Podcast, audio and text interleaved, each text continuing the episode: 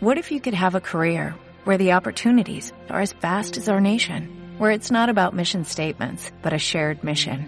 At U.S. Customs and Border Protection, we go beyond to protect more than borders, from ship to shore, air to ground, cities to local communities. CBP agents and officers are keeping people safe.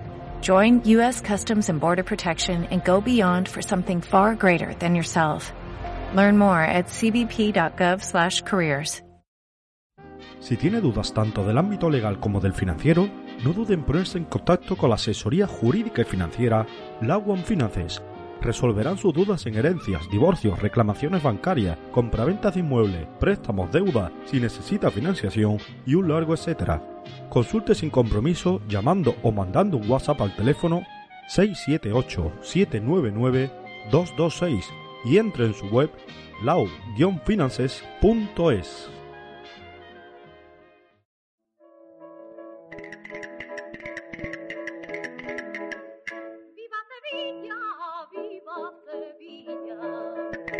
Rey Santo. Descubran conmigo las historias que Sevilla alberga entre sus muros. Soy Antonio de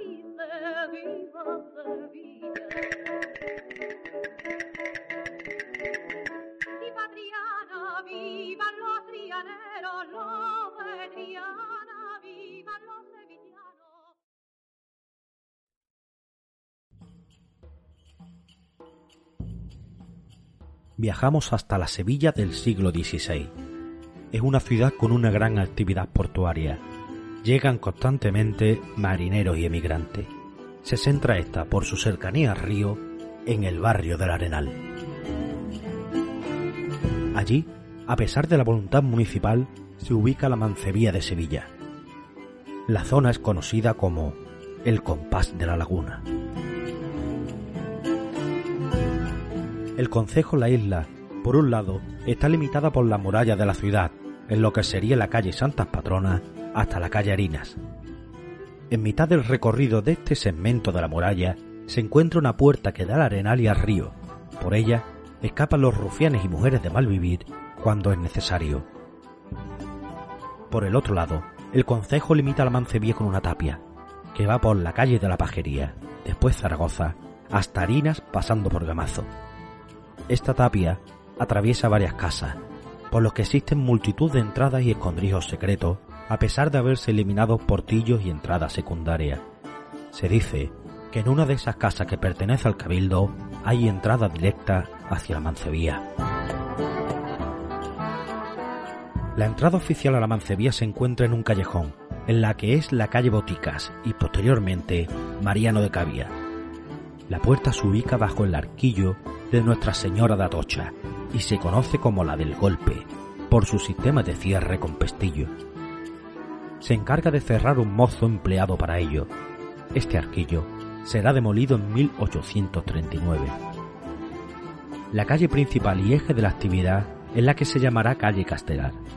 Allí se encuentran las boticas, nombre por el que se conocen las habitaciones que alquilan las mujeres para su profesión, y en su ensanche en la plaza, hoy de Molviedro, se celebran banquetes y fiestas. En la tapia se hacen entradas secretas para que los delincuentes puedan huir si los alguaciles los buscan y para que las mujeres ofrezcan sus servicios en las calles de la ciudad a cualquier hora. Las casas de la Mancebía son propiedad de la catedral, particulares e instituciones religiosas como hospitales y hermandades.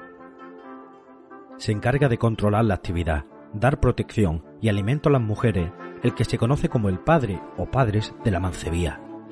Estos hacen préstamos a las mujeres, por lo que las tienen en deuda con ellos y en estado de semiesclavitud.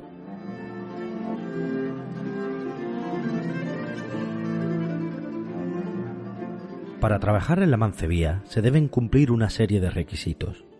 No tener familiares en el barrio, tener experiencia y pasar por una entrevista con un sacerdote que les intenta convencer de abandonar la vida de prostituta. Está regulada la revisión médica de las mujeres, cada semana o cada dos semanas. En toda Europa se ha extendido la sífilis, conocida como el mal de bubas. Toda mujer enferma es expulsada de la mancebía y obligada a ejercer por la ciudad.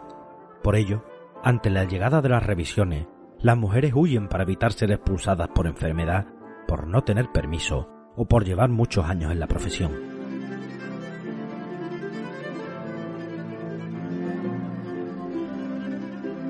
Las puertas de la laguna están cerradas los días que coinciden con festividades religiosas. Así consta en la norma que Felipe II pone como ejemplo y exporta al resto de mancebías del reino en 1570. Los días de domingo, fiestas y cuaresmas y cuatro témporas y vigilias del año, antes mandamos que en los tales días las puertas de la dicha mancebía estén cerradas. Cada 22 de julio, festividad de la conversión de la Magdalena, una comisión visita las boticas y se asegura que se cumple la norma. También un sacerdote insta a las mujeres del mal vivir que abandonen su oficio y rediman sus almas. Toda la zona será transformada en 1772 de la mano del arquitecto Molviedro. Se demolerán las casas y se construirá un nuevo barrio para evitar el cobijo del vicio y de la miseria. Se levantan nuevos edificios y se trazan calles. La remodelación termina en 1778.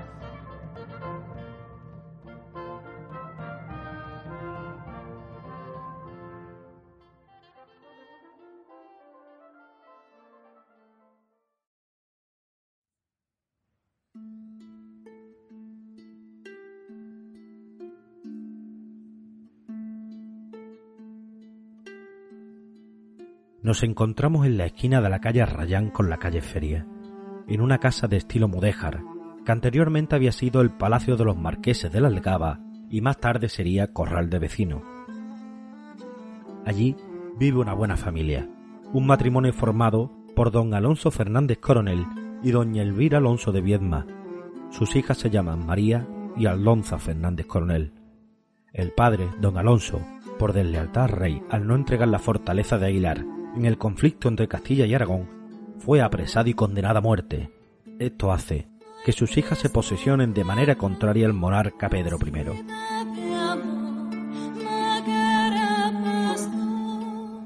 La joven María se casa con un descendiente de la familia real de León, el caballero don Juan de la Cerda. Su hermana Aldonza pasa a estar bajo la tutela de su cuñado al haber sido ejecutado su padre, hasta que ésta contrae matrimonio con Álvar Pérez de Guzmán en 1356. Los dos caballeros apoyan con dinero y armas el levantamiento que se prepara en Andalucía contra Pedro I y son aliados de Enrique de Trastámara, enemigo del rey.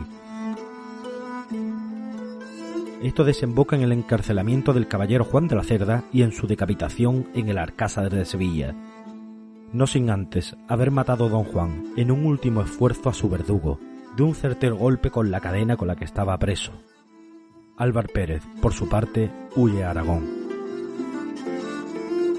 Aldonza pide clemencia al rey castellano sin éxito, hasta que muere su marido en Aragón. La antigua amante del rey, María de Padilla, fallece, y decide entonces el monarca cortejar a Aldonza. Se ha encaprichado de ella. La joven cede, se convierten en amantes y se traslada al convento de la Torre del Oro. La casa de María y Juan, ubicada junto a la iglesia de San Pedro, se echa abajo como castigo y se cubre el solar con sal para que no crezca ni la hierba. María se dedica a administrar entonces lo poco que le ha quedado. El rey Pedro I conoce a María, cae perdidamente enamorado de ella. La mujer lo rechaza, no olvida a su marido y todo el sufrimiento por el que ha pasado, huye del rey, no lo quiere ni ver. Tiene para ello que esconderse en la casa de sus padres en la calle Arrayán.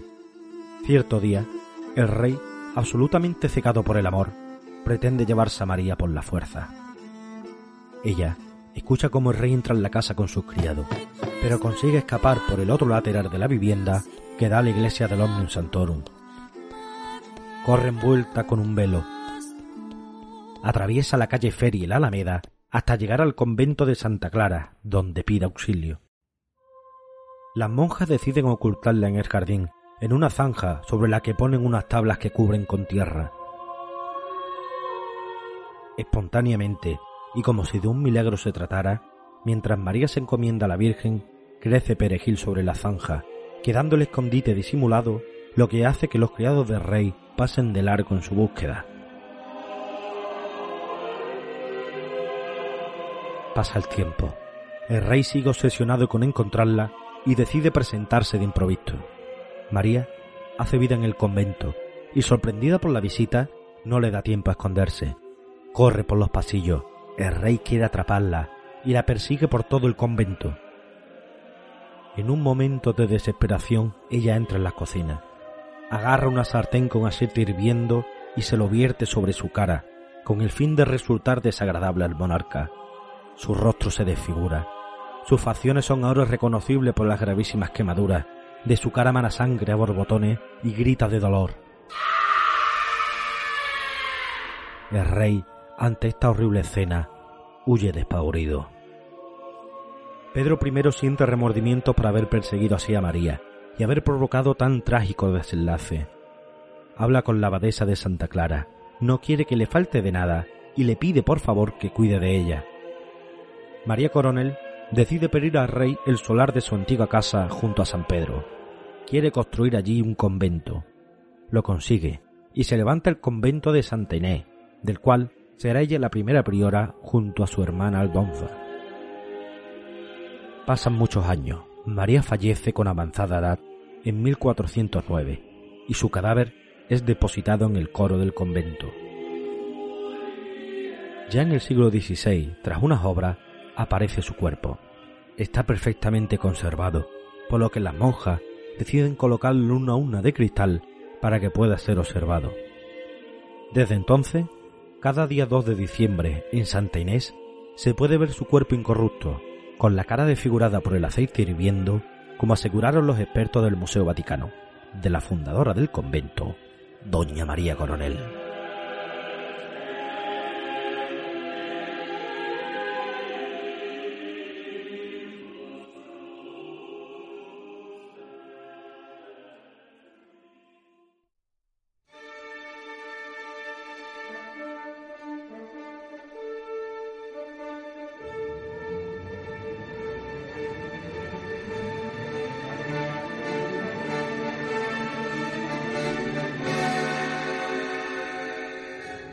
Estamos en el barrio de la feria, en el año de 1521.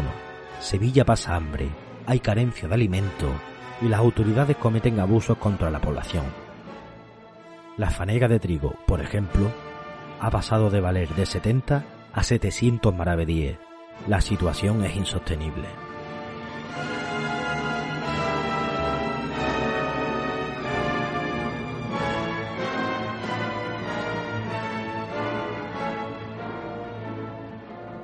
El 8 de mayo, el carpintero Antón Sánchez acaudilla a los vecinos que se rebelan, la mayoría descendientes de Morisco, y se dirigen a la parroquia de Omnium Santorum. De la capilla bautismal se llevan una banderola verde con tres lunas blancas en cuarto creciente que las tropas de Alfonso X, el sabio, les habían arrebatado como trofeo en los almohades. Tras esto marchan al ayuntamiento, que se encuentra en el Corral de los Olmos, la que sería la plaza de Virgen de los Reyes.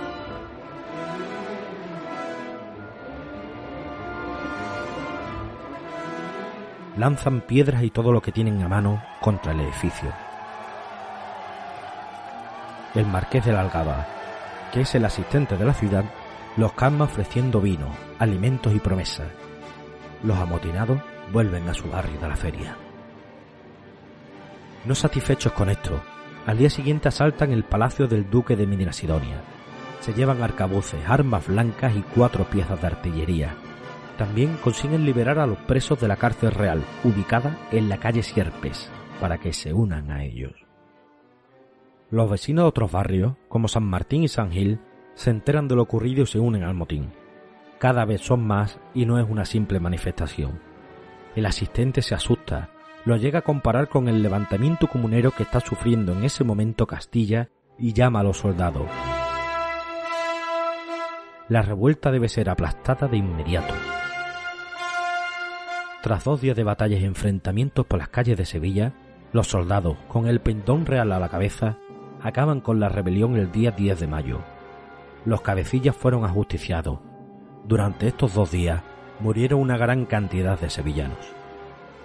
Como señal de advertencia, la cabeza de los cuatro organizadores de la revuelta fueron clavadas en estacas en la ventana principal del Palacio de los Marqueses de la Algaba. Hoy día, durante la procesión de la Virgen de Todos los Santos, si levantamos la cabeza hacia la torre de Omnium Santorum, podemos ver ondear el famoso pendón verde. Según algunos expertos, es el predecesor de la bandera de Andalucía.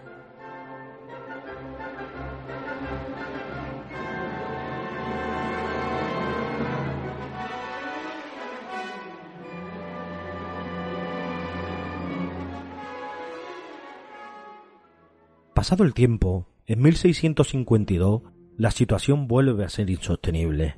Crecen de nuevo los tributos y hay escasez de alimentos. La población altera el valor de las monedas resellándolas, lo que provoca un descontrol total. Para solucionar esto, llega a Sevilla el licenciado García de Porras y Silva, el fiscal de Castilla.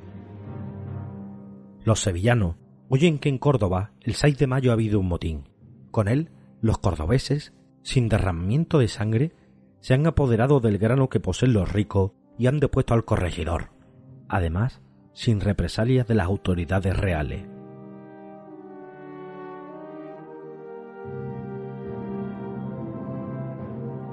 El 19 de mayo ya hay rumores de una rebelión en Sevilla, la cual termina estallando el miércoles día 22 a las 7 de la mañana en la plaza del barrio de la feria. De nuevo, este barrio es protagonista de la revuelta y posee la fama de inquieto desde el motín del pendón verde. Los dos hombres que esta vez encabezan la revuelta son dos oficiales tejedores de seda, Isidro de Torre y Francisco Hurtado. La sublevación comienza cuando el primero de ellos, Isidro, discute con un panadero de Alcalá al preguntarle el precio de una gaza de pan y contestarle este que valía seis reales lo mismo que el salario de un día de trabajo. Tira el pan al suelo, se quita la capa, desenvaina la espada y grita ¡Viva el rey de España y muera el mal gobierno!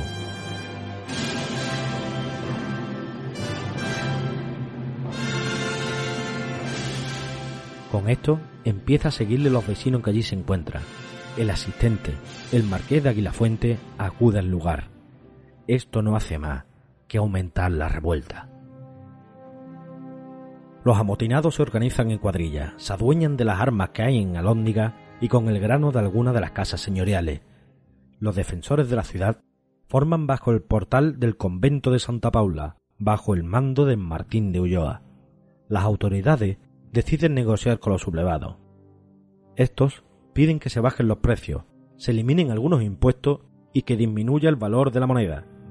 Además, piden la libertad para los presos acusados de resellar las monedas. Las autoridades aceptan todo menos liberar a los presos, por lo que la multitud asalta la cárcel el 23 de mayo y los libera. No salen de ella sin antes prender fuego a los documentos que los incriminan.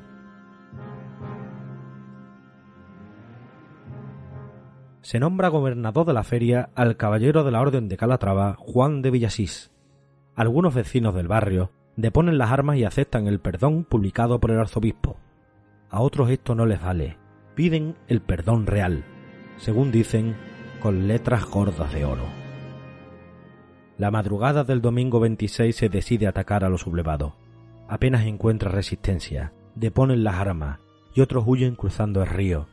En él se ahogan unas cien personas mientras escapan. Entre ese mes y el siguiente se ahorca a algunos de los vecinos rebeldes y al organizador Francisco Hurtado se le decapita. Su cabeza será expuesta a todos, como ya pasó con la de los organizadores del motín del Pendón Verde más de un siglo atrás.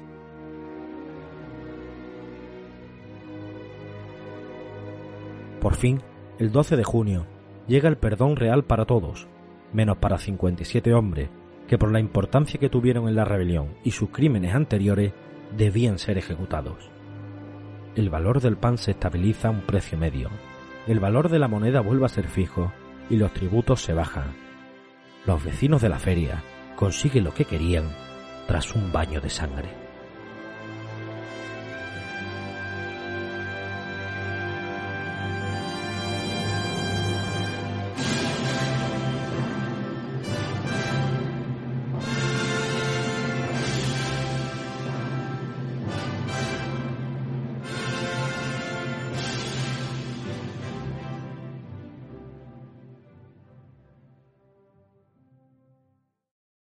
Si quieren anunciar su empresa o negocio, pónganse en contacto con nosotros enviando un correo a elreysantopodcast.com o un mensaje de Twitter a arroba reysantopodcast. Por otro lado, les comento que el primero de los episodios exclusivos para mecenas sobre la vida, anécdotas y discografía del Pali ya está publicado en Patreon. Accede a él y a los próximos episodios extra por dos euros al mes en Patreon. Busca a El Rey Santo y conviértete en mecenas de este podcast. Hoy, tan marcado el barrio de la feria en este episodio, acabamos con un gran tema del grupo Triana, el rock de la calle Feria.